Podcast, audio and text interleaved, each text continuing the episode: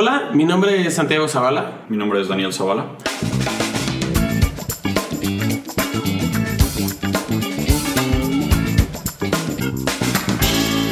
Y digo, somos hermanos, curiosamente, y algo que hacemos casi cada fin de semana es ir a desayunar y platicar.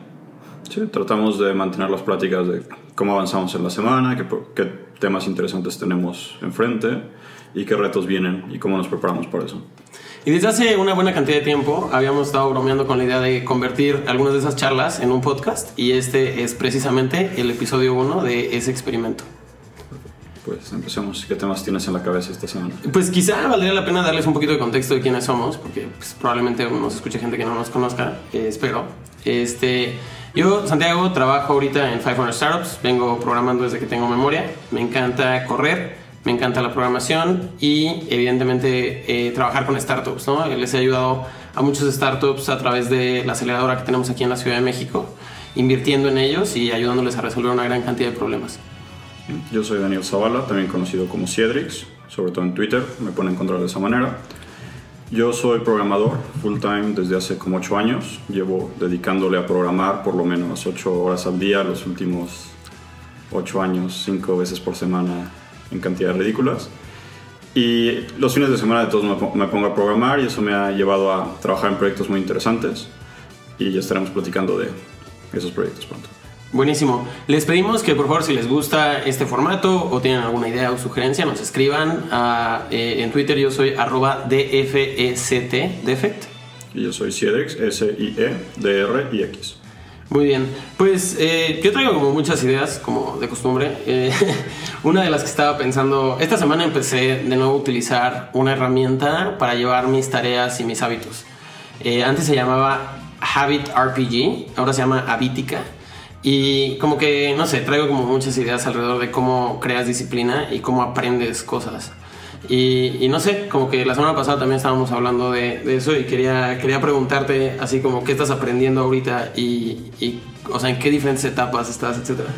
Bueno, el primer tema que estoy aprendiendo, al que le estoy metiendo más punch, es a cómo hacer management de equipos. Ahorita por trabajo mi principal foco es hacer que todos los proyectos de programación que tenemos en la empresa marchen bien. Ese es mi nuevo hobby, tener todo corriendo en orden, con tareas bien estructuradas, entonces le estoy poniendo mucho tema al cómo son los programadores que hacen management o cómo hacen management los programadores. El segundo tema que estoy aprendiendo mucho es cómo sincronizar data entre múltiples sistemas y en ese voy mucho más avanzado que en el otro, entonces son como grandes saltos de un tema fuerte de computer science que llevo estudiando por varios años a un tema de people relationships, a más management que no tengo idea y voy súper verde. Entonces siempre hay esos dos cambios de... Claro, ¿y qué, qué, has hecho hasta ahorita?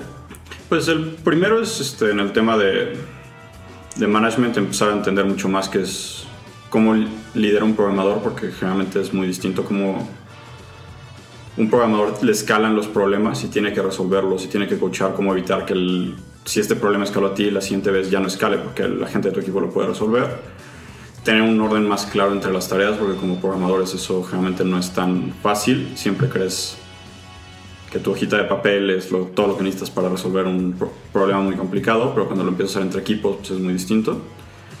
Y hay una cosa interesante, que cuando empiezas algo, el pasar de 0 a 20% parece que hace un chingo, un chingo de diferencia. Y en el otro tema, en el tema de syncing data, de cómo funcionan estructuras de datos, que es un tema que pues, vengo desde la universidad, que me tocó estudiar matemáticas aplicadas, pues llevo años leyendo de estructuras de datos, cómo mantenerlas sincronizadas, cómo hacer eh, un montón de cosas relativas a bases de datos. Y ese es un tema que avanzar un 1% toma una eternidad o te toca leer un libro para avanzar ese 1%, ¿no? Entonces son como esos dos cambios que traigo ahí. Justo, justo hoy estaba escuchando en la mañana un audiolibro mientras corría de el fundador de Patagonia. El libro es eh, Let My People Go Surfing, deja a mi gente ir a surfear y platica la historia de cómo funda Patagonia y, y como mucha de su filosofía y otras cosas. Y justo una de las cosas que, que, menciona es que él se siente que es una persona de 80%. Y dice que a él le gusta hacer como deportes extremos así en la naturaleza y otras cosas. Y ir de 0 a 80, porque eso le toma una cantidad de tiempo. Pero que ir de 80 a 100 no le gusta, porque eso toma más como una obsesión y toda una vida, ¿no? Y que él se vuelve generalista a través de hacer muchas cosas de 0 a 80 Y incluso menciona que la razón de por qué Patagonia tiene tantos productos tan diferentes, o sea, desde cosas para escalar, ropa, cosas para acampar, etcétera, es precisamente porque a él le gustaba llegar a hacer esos, o sea, como que el 80%, ¿no? Sí, requieres una mentalidad completamente distinta. Cuando vas empezando cualquier tema, generalmente necesitas que sea divertido, que te mantenga con cierto, cierto interés para pasar de ese 0 al 20%.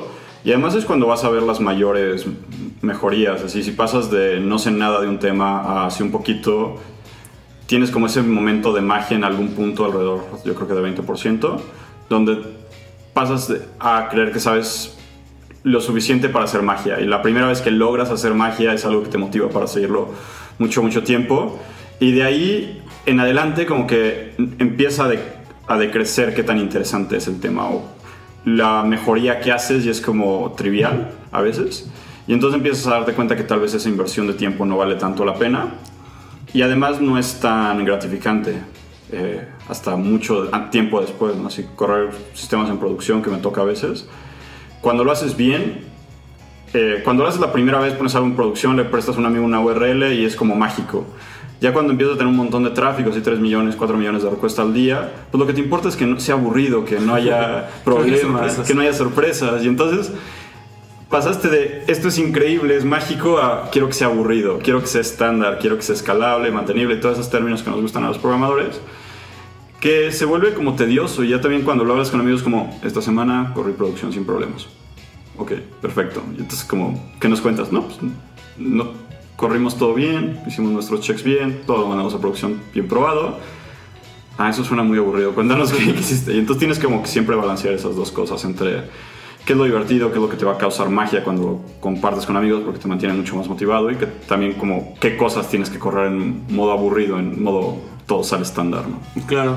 Y también hay como que un valor muy grande en, ser el que tiene 80% en una cosa y 80% en otra y que muy poca gente tiene esa combinación en específico. ¿no? Yo me siento en eso en específico, o sea, como de fund managers que están invirtiendo en startups en etapa temprana en Latinoamérica, que al, al 80% y gente que sabe programar al 80%, creo que no hay nadie, o por casi nadie, ¿no? O sea, muy poca gente. O sea, a mí me hace poner, ponerme una situación bien específica. Eh, creo que está bueno apostarle a tener dos o tres disciplinas y que en ese triangulito donde se juntan las tres digas, pues yo soy el que sabe esas dos o tres cosas muy bien. No al 100%, pero al 80%. que también una vez que llegas al 80% y es parte de tu trabajo, vas a pasar del 80 al 81 tarde o temprano, ¿no? Porque lo haces todos los días y requiere seguirte actualizando, platicar con gente. Para mí las mejores pláticas es cuando tú y otra persona que están arriba del 80% de un tema se juntan a platicar. Porque ahí es donde realmente te dan insights importantes. Así cuando tú estás aprendiendo, cualquier insight va a ser valioso. No es como en la cocina de corta bien los tomates y la comida mejora, ¿no? Ya después tienes que hacer 10 procesos largos y, hablar con la gente que hace esos 10 procesos largos para que las cosas sean mejor, es donde empiezas a tener insights muy buenos. Entonces también tienes como que entender en qué momento estás y que cuando vas a hablar con alguien sepas si estás compartiendo esos insights de arriba del 80% o esos insights de cómo llego al 20%. Porque también se nos olvida mucho, ya cuando sabemos algo al 80%, el enseñarle a alguien los primeros pasos nos cuesta un triunfo. Entonces también hay como a veces... Claro, yo, yo lo estoy viviendo ahorita, estoy empezando a bailar swing y tomé un curso intensivo, ¿no? Entonces como que fui dos o tres veces a un lugar donde bailan swing y traté de entender, no entendí nada y luego con este curso intensivo como de seis horas aprendí como que los dos ritmos básicos. Y me costó mucho trabajo esos dos días y practicarlo un par de otras veces. Pero después de eso, ya con esos dos, como que una vez que entendí esos dos ritmos básicos, ahora que veo a otra gente bailar, como que empiezo a entender. Y creo que estoy, o sea, si, si dices como quisiera llegar al 80%, eso va a tomar un par de años. Creo que estoy como en el 2%. Pero al menos ya logré ese primer momento que dices como de correr algo en producción, que es como que bailar una canción y sentirme como, wow, bailé esa canción bien y empezar a entender, ¿no? Y, está bueno, o sea, creo que sí hay como diferentes etapas. Para mí como que está de cero a vivir ese primer momento que dices. Después está como que escautear las diferentes cosas que deberías de saber para llegar quizá al 40, 50%. Creo que después de eso viene mucha práctica. No sé qué hay entre el 50 y el 80 y en el 80 ya viene como pura especialización, ¿no? Creo que hay un punto entre 20 y 80 donde tienes que, bueno, lo voy a decir en términos más de programador, pero hay que entender qué variables influyen y cómo influyen en, en lo que estás haciendo. Y ese paso es como el paso entre ser como un hobbyist a un experto, el entender qué variables hay, cómo se combinan, cómo funcionan unas con otras para crear X resultado. Porque ves personas que a veces lo hacen ver fácil y es como, pues sí, conocen todas las variables, entienden toda la práctica y logran darle una facilidad a que todo lo crean con a veces tres clics, a veces como si junto A, B y C, de esta manera sale un objeto verde, si lo hago de otra manera sale un objeto rojo y tienen siempre esa habilidad de entender el sistema también, entender el, lo que están haciendo a tal especialización que entienden todas las variables. Y ahí creo que ese es el paso que tenemos que seguir en algún punto entre el 20 y el 80%, que se vuelve más como científico, más mecánico. Y es algo que además, una vez que empiezas a hacerlo, se comparte entre muchas disciplinas. La mayoría de las disciplinas tienes como estos momentos de cómo lo empiezo a hacer y después cómo empiezo a entender las variables y ya después viene un tema de práctica. Y ese tema de práctica también es un tema largo, así no es como si quieres ser experto en algo tienes que practicarlo y practicarlo hasta que lo aunque entiendas las variables, hay veces que tu cuerpo no logra ejecutarlo bien. Claro, una de las cosas, y creo que regresando como al principio de esta charla, que por lo que me acordaba de esto, es que precisamente usando Habitica como que me forcé a tratar de entender, pues, qué cosas son los hábitos que quiero estar haciendo todos los días, eh, cuáles son como que las rutinas diarias que quiero reforzar en ciertos días en específico y mantener como un to-do list, no solo de las cosas profesionales, sino también de algunas de estas otras cosas que estoy tratando de aprender. Y justo me acordé, por cómo lo utilizaba antes, que ellos tienen como una manera en la cual puedes tener como que quest que hacen los usuarios y ese quest es como aprender algo, ¿no? Y entonces, si le agregas esa quest, así como si en un videojuego tú quisieras como, ah, mira, hay una nueva, como que un nuevo reto que tengo que tener esta, este camino en la historia donde vas haciendo cosas, pues aquí las cosas que tienes que hacer son relacionadas con aprender ese tema en específico, ¿no? O sea, si fuera tocar guitarra, quizá te pone de hábito todos los días eh, practicar acordes y quizá te pone unos to-dos de ver unos videos y otras cosas que están en YouTube. Entonces, como que de alguna manera es como agregar a tu mecanismo con el que estás organizando cómo trabajas y, y le das seguimiento a tareas de repente como este como currículum de una escuela o de unas actividades que te van a llevar a aprender y que la mayoría es contenido gratuito, ¿no? Está curioso. Entonces me estaba acordando porque, o sea, primero ahorita que lo empecé a usar de nuevo, me obligó a pensar en qué cosas estoy aprendiendo y cómo quiero traquear ese seguimiento, ese seguimiento. Pero aparte me hizo recordar que creo que un error que hacemos muy comúnmente es que queremos aprender algo y nada más vemos como cuál es la siguiente tarea en vez de hacer un plan de acción o hablar con otras personas que lo han aprendido y cómo ellos lo aprendieron. Eso es algo curioso. Sí, también el tema de que hay muchas maneras distintas de aprender el mismo como tema.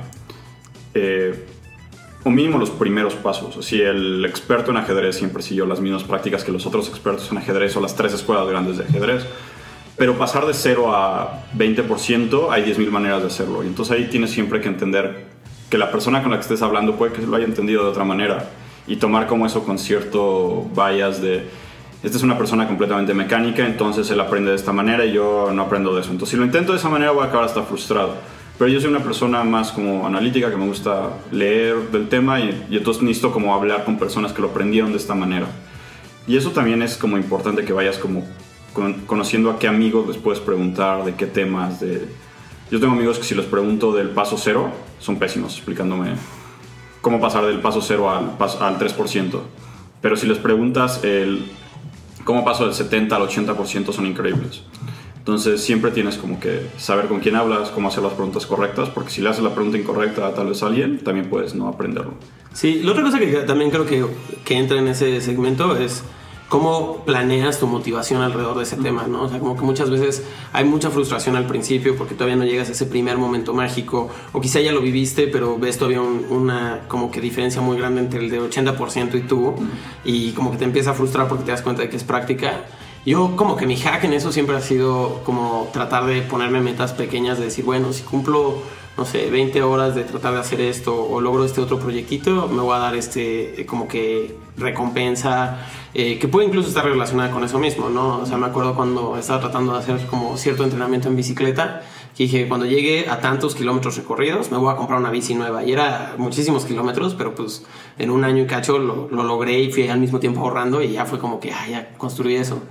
Entonces, es curioso, o sea, también como como que planeas no solo los contenidos que necesitas y las personas que necesitas, sino también te vas generando como que esos, esos siguientes como... Sí, milestones importantes. También una cosa que es muy como, bueno, que a mí me pasa mucho, es de que sé que cualquier tema que vale la pena llegar al 80% me va a tomar un par de años. Si no es algo que yo no tengo la habilidad de pasar de ser 80% en menos de un año.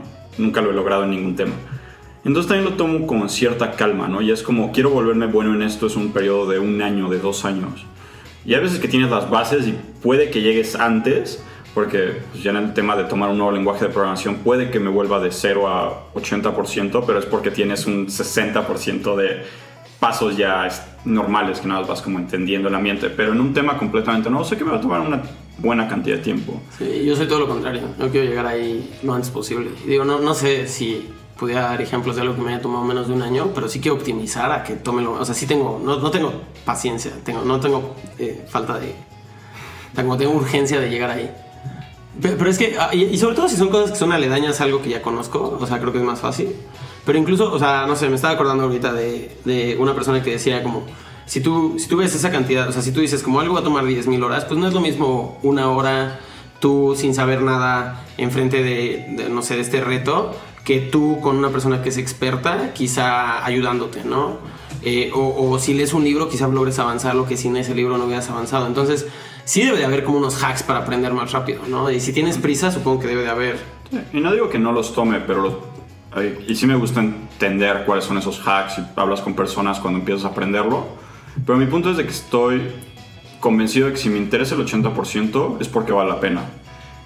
Y ese vale la pena hace que le pueda dedicar tiempo de manera coherente, que diga todos los días voy a leer o practicar esto una hora y sé que suena súper raro, pero después de seis meses que lo llevas practicando una hora al día, pues empiezas a parecer que sabes hacer las cosas. Y ya como que no me preocupa tanto el no llegar a eso enseguida. Porque es muy frustrante, sobre todo con muchos como personas que están aprendiendo a programar que llevan tres semanas y es como, no logro hacer un Facebook y es como, pues sí, es normal, no te preocupes, preocúpate por aprender cómo es tu base de datos, cómo meter y sacar datos de manera coherente de tu base de datos. No, pero es que ese no es el tema que quiero. Y es como, tal vez no es el tema que quieres, pero es el que te va a dar las bases para hacer cosas interesantes. Creo que ahí justamente es una persona que no hizo esa planeación de pensar cómo, cómo aprenderías algo, ¿no? O sea, como que dijo, quiero ir de 0 a 100, mi paso es ir a 100. sí, y, y, solo hay un paso, ¿no? Es como paso de 0 a 100 en un paso. Y entonces ahí se vuelve como muy raro. Y eso también creo que es una de las cosas que vemos más, bueno, que platicábamos más el fin de semana pasado, de que era hoy mucha gente está tratando de tomar todos los temas como que son de 0 a 100 en un par de semanas, en tal vez 6 meses, con code camps, con un montón de cosas que nosotros vivimos y aprendimos eso y sabemos que son cosas de 4 años aprender a programar bien. Un buen programador que vaya programando tiene años y años enfrente de una computadora haciendo líneas de código. Entonces no es algo que llegue rápido. Todos estos camps ayudan a pasar de 0 a 20%, de 0 a 40% más fácil. Hay un montón de hacks ahorita para emprender más fácil que cuando nosotros nos tocó tratar de emprender, aunque en ese momento tal vez ni siquiera se llamaba emprender, era poner tu empresa o cosas por el estilo. Pero sí, hoy es más fácil tener más información para empezar más los primeros 20%.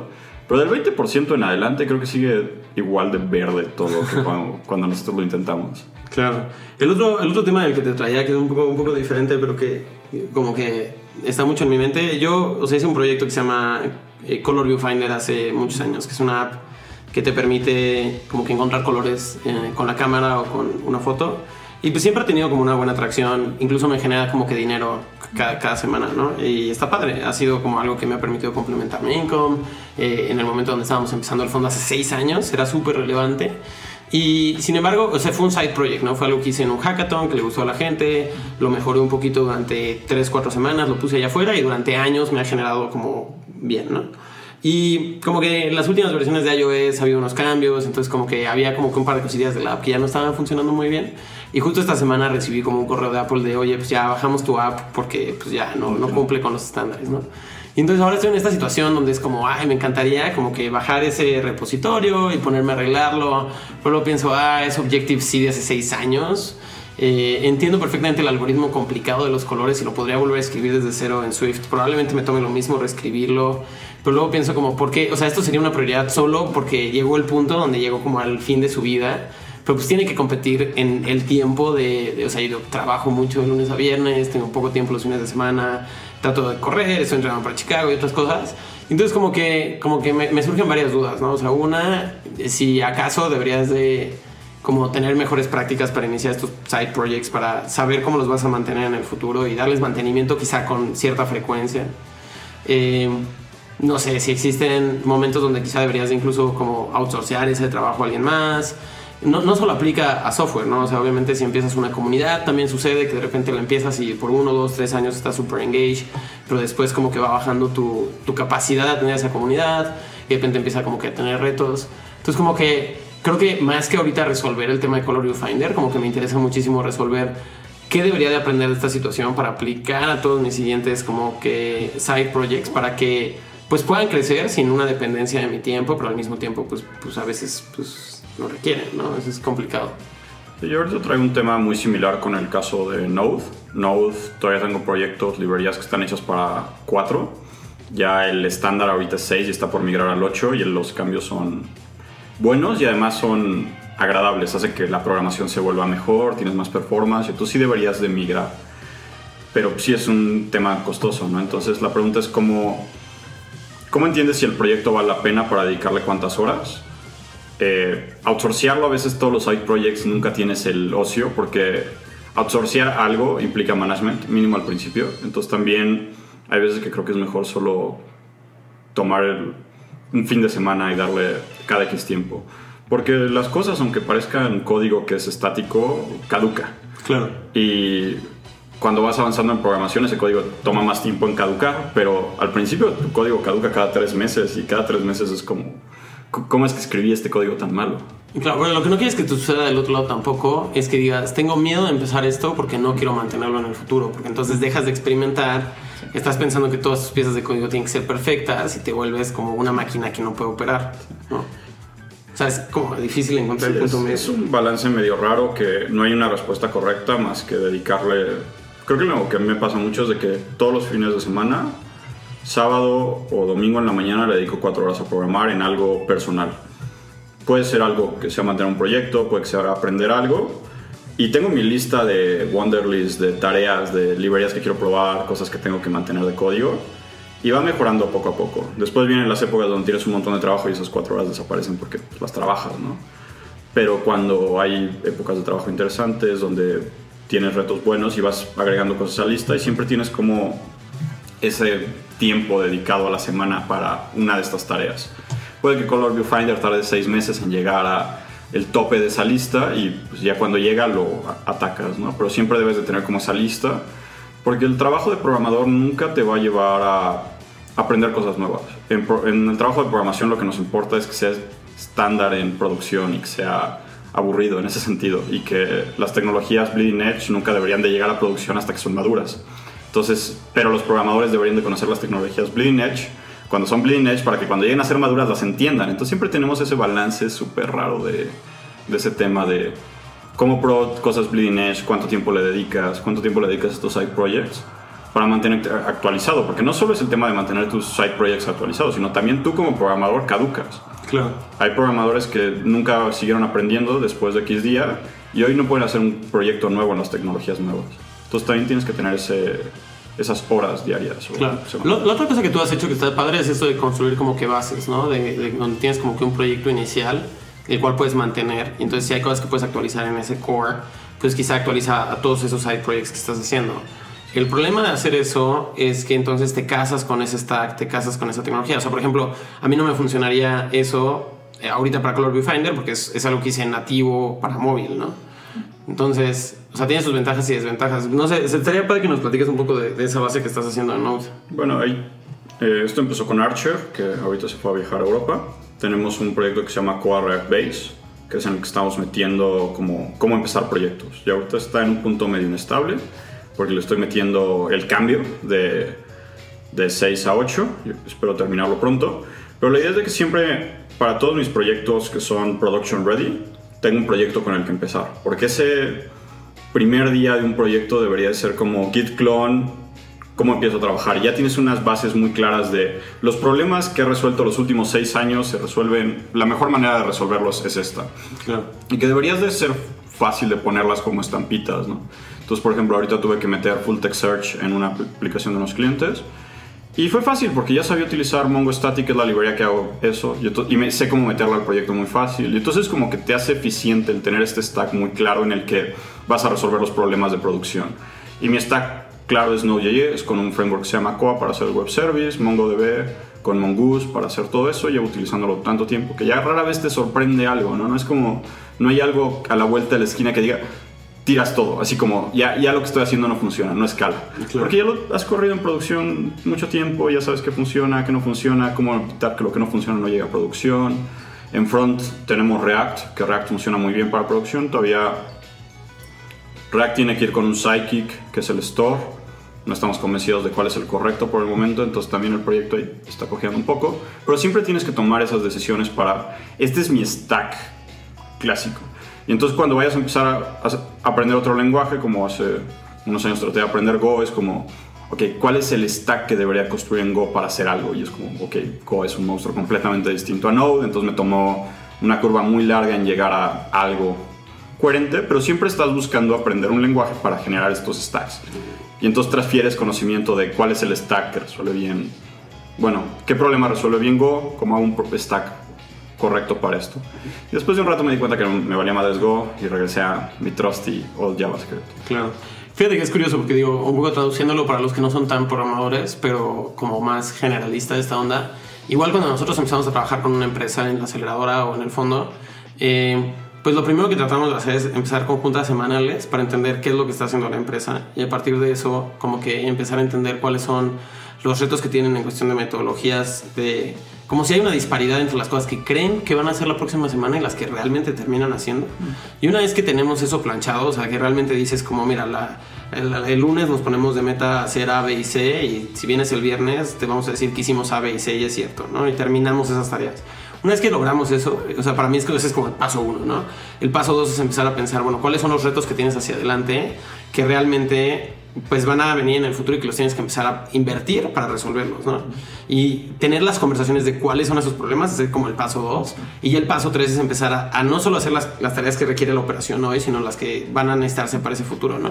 Entonces, para mí, eh, eh, como que ese 1, 2, 3 es para mí como esa base, ¿no? y estoy seguro que casi si lo piensas en cualquier cosa, cuando empiezas a llegar al 80-90% de experiencia en algo, pues realmente empiezas a tener como que esos patrones súper claros de cuando empiezo a trabajar con una cosa nueva, cuando tengo una, nueva meta, tengo como estas serie de herramientas, ¿no? Es como tu toolbox. Y, y, supongo que casi me atrevería a decir que casi, o sea, el reflejo de que tienes experiencia o maestría en cierta habilidad es que tienes ese, esa caja de herramientas muy bien definida.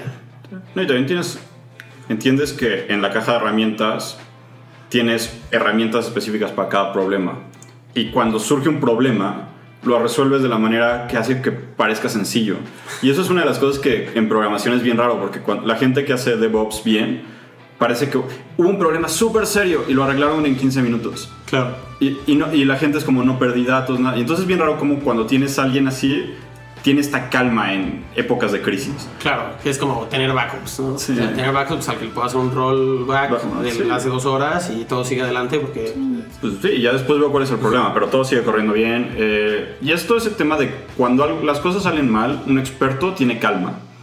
Y esa calma te la da esas horas y horas de... Y probablemente haber visto esa situación muchas veces. Sí, ha visto esa situación, las cosas que lo sorprenden no son tan raras, tiene tiene más visibilidad. Una de las cosas que pasa bien raro en programación es cuando alguien está aprendiendo, eh, la respuesta es, esto no funciona. ¿Por qué? No sé. Cuando alguien es bueno, esto no funciona por A, B, C, D, y intenté X, Y, Z, y entonces yo puedo probar estas dos opciones. y entonces como que ese debugging, que es algo que los programadores tenemos que aprender a hacer el día uno, te da la diferencia entre qué programadores están avanzando cuando pasan de ese ¿Por qué no funciona? Porque no sé, no, no sé por qué no funcione. Ah, ya sé por todas las razones por las que no funciona, entonces me quedan estas tres por probar. Claro. Fíjate, ahorita con todo esto me estaba acordando de algo que está muy separado, pero que me recuerda un poquito como... Hay una frase que hace unos cuantos años o meses, como que me sirvió mucho en algunos momentos de crisis, que, que dice esto de que una de una, un barco está seguro en el puerto, pero no es para eso que se construyeron los barcos, ¿no? Los barcos se construyeron para ir y cruzar y, y tener esas aventuras y estar en esos climas. Entonces como que esa frase siempre me recordó como que pues sí, o sea, un experto es el que no solo tiene el barco en el puerto, este, ahí viéndose bonito, sino es el que se sube a él y se va a esas, a esas tormentas que le, lo ponen en, miedo, ¿no? Y como que un siguiente nivel en, ese mismo tema, y, un poco como yo voy cambiando de, la pantalla en mi compu y, y, en mi celular como para tener mensajes que me recuerdan algunas cosas positivas y otras cosas. Y justo ahorita acabo de cambiarlo a, a un cambio como muy fuerte en esa frase, que es pero tú eres la tormenta. no, no eres el barco. O sea, o sea como que eh, para mí ese es como el siguiente nivel de, o que ya ni siquiera eres como, o sea, puedes tú crear esas, esas situaciones de crisis y de conflicto para seguir creciendo, ¿no? Entonces es interesantísimo, o sea, cómo reacciona un experto a la crisis, definitivamente. Sí, que también, es cuando se pone todo a prueba. sí, es cuando demuestras el conocimiento y es bien raro como un programador junior o uno senior lo vas a notar en esos momentos. Así el cambio drástico de alguien que planeó bien y hizo las cosas bien para que cuando las cosas fallaran no había problemas. ¿sí? Y lo ves hasta en cuando haces un merge, ¿no? En un, sí. en un repo cuando se rompe y es como, ay, no, pues es que ya no sé cómo regresar. Y, y, quizá alguien con más experiencia dice, ah, mira, enseguida me regresé, saqué esto, lo metí en este stack y ya... Sí, eh, eh, al menos no lo he resuelto, pero aquí está lo que estaba antes, aquí está lo que está ahorita y entiendo qué parte es qué parte, ¿no? Hasta ya en producción, ya como se rompió todo y no sé qué hacer. Sí, que también es importante que rompas las cosas. Así, si no estás rompiendo cosas, tampoco te estás esforzando mucho, que es el tema del barco, ¿no? El, si puedes ser un gran programador, pero si a veces, ya me pasa, si termino un proyecto de startup grande y lo siguiente que quiero los siguientes seis meses es un freelancing tranquilo que pague bien, ¿no? Sí. Y entonces tomas y, ese... Y, y, digo, entre las frases que me motivan mucho, hay una que dice como... como lo roto se arregla, lo chafa se queda para siempre, ¿no? Y entonces, o sea, creo que si no te atreves a romper cosas, a veces estás haciendo cosas chafas y esas cosas chafas van a quedar ahí por siempre porque no hay una razón de por qué cambiarlas, porque medio funcionan, ¿no? Entonces a veces conviene como apostarle el todo por el todo, si se rompe, se rompe, pero entonces lo arreglas, ¿no? Sí. Y creces. Y creces. Hey, esa es una de las cosas. Eh, cuando yo hago entrevistas de programación, una de las preguntas más como que más me dan interés de como ver qué respuesta me dan es qué problemas reales quieres resolver. Porque son esas tormentas que vas a atacar, esas que todo lo que estás haciendo es para prepararte para atacar esas tormentas. Si alguien no tiene esas tormentas, es como, ¿qué está haciendo? Si alguien tiene una tormenta que sea demasiado complicada, también te hace dar cuenta como, este güey se va a ahogar. Entonces, pero ¿qué tiene a veces tanta pila? ¿Cómo evitamos que se ahogue? Y entonces tienes un montón de cosas interesantes, pero esa es una de las preguntas más útiles para saber qué tan lejos va a llegar un programador. Porque si no tiene problemas reales, pues, Claro. Estás en un modo con. Habíamos dicho que el experimento era tratar de hacer 25 minutos, llevamos 30, nos pasa seguido, nos quedamos platicando. Eh, te conto una última anécdota y si quieres ya con eso cerramos. Eh, digo, obviamente sabemos que el e-commerce en México ha ido evolucionando, creo que Amazon ha puesto una barra pues tradicional que conlleva su marca, pero me sorprendió realmente ayer. Eh, necesitaba otro cable de iPhone, que es eh, un, un cable que compró Amazon Basics y una cajita más de estas que utilizo para llevar mis cámaras con las que hago el videolog a diferentes lados. Y ayer me acordé a las 7 de la noche en eso. Eh, pedí el cable a las 7, eh, la cajita a las 8 y media que me acordé después. Los dos incluidos en, en, Prime, entonces no pagué envío. El cable eran 100 pesos, la cajita eran 90. Y hoy a las 7 y media de la mañana entregaron los dos en medio de pan. Sí. Es realmente increíble. Es, es, es, es, Amazon siendo Amazon al 100%. Como cuando visitamos a los papás en Estados Unidos, que nos sorprende que el e-commerce funciona y que no claro. tienes que ir a la tienda para pedir cosas. O que ir a la tienda y está vacía porque ya nadie compra en línea. Sí. ya nadie compra físico. Entonces, sí, no sé. O sea, esa experiencia de Prime, o sea, de, en serio, o sea, pagué por cosas que hubieran salido más caras irlas a comprar aquí que me había tomado tiempo y que me las entregaron en menos de 24 horas con envío gratis. No o sea, casi que parece que estamos haciendo un anuncio de Amazon, pero es más un anuncio que el e-commerce realmente va a funcionar en México. Eh, y con eso creo que podemos cerrar. Eh, si les gustó este podcast, me, que me, quiero imaginar que sí, si llegaron hasta esta parte 30 minutos después, les pedimos muchísimo que nos lo digan en twitter.com diagonal dfst, en twitter.com diagonal ciedrix. Eh, y en verdad, si les latió, este, creo que estamos muy convencidos de poder continuar compartiendo este tipo de conversaciones. Hasta puede que recomendemos lugares donde desayunar los sábados. Sí, y también si de repente alguien quiere ser un invitado en un podcast de este mismo estilo, avisen. Eh, sería divertido. Chao. Chao.